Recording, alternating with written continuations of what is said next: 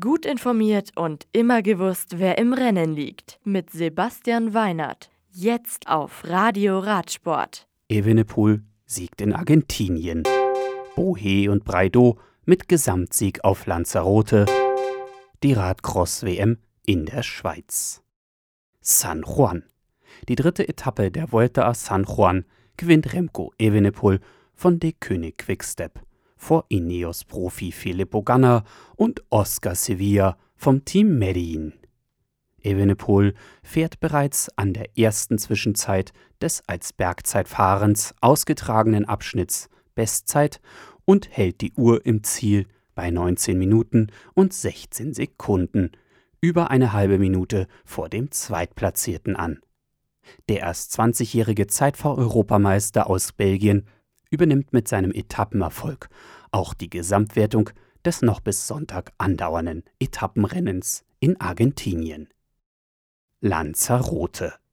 Nachdem Ben Zwiehoff vom Team Centurion Vaudet dem Sieger Luca Braido auf der dritten Etappe knapp unterlegen war, ist auch am Schlusstag kein Kraut gegen den CS Carabinieri-Fahrer aus Italien gewachsen. Braido nimmt beim Lanzarote MTB Stage Race neben dem Tagessieg auch den Gesamtsieg mit heim.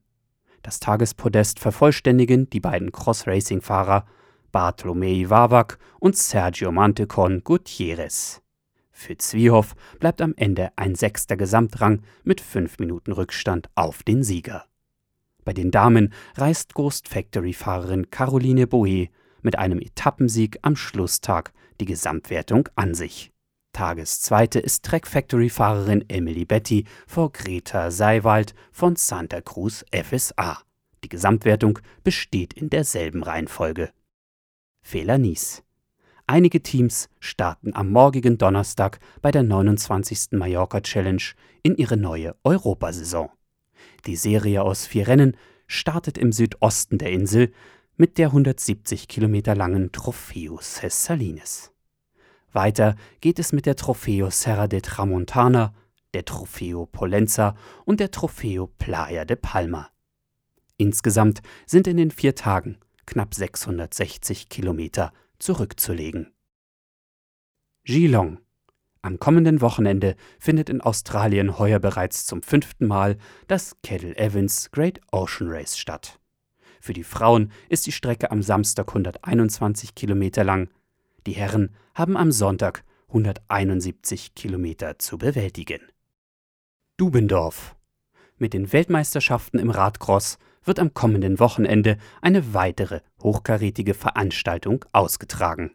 In Dubendorf in der Schweiz, nahe von Zürich, starten die U23 Herren bereits am Samstag um 13 Uhr ihr Rennen, die Frauen in der U23 und Elite am Sonntag gleicher Zeit. Die Elite-Herren suchen dann am Sonntag ab 14.30 Uhr ihren neuen Weltmeister. Wer die Rennen live verfolgen will, wird im YouTube-Kanal von GCN Racing fündig. Das Radio für Radsportfans. Im Web auf radioradsport.de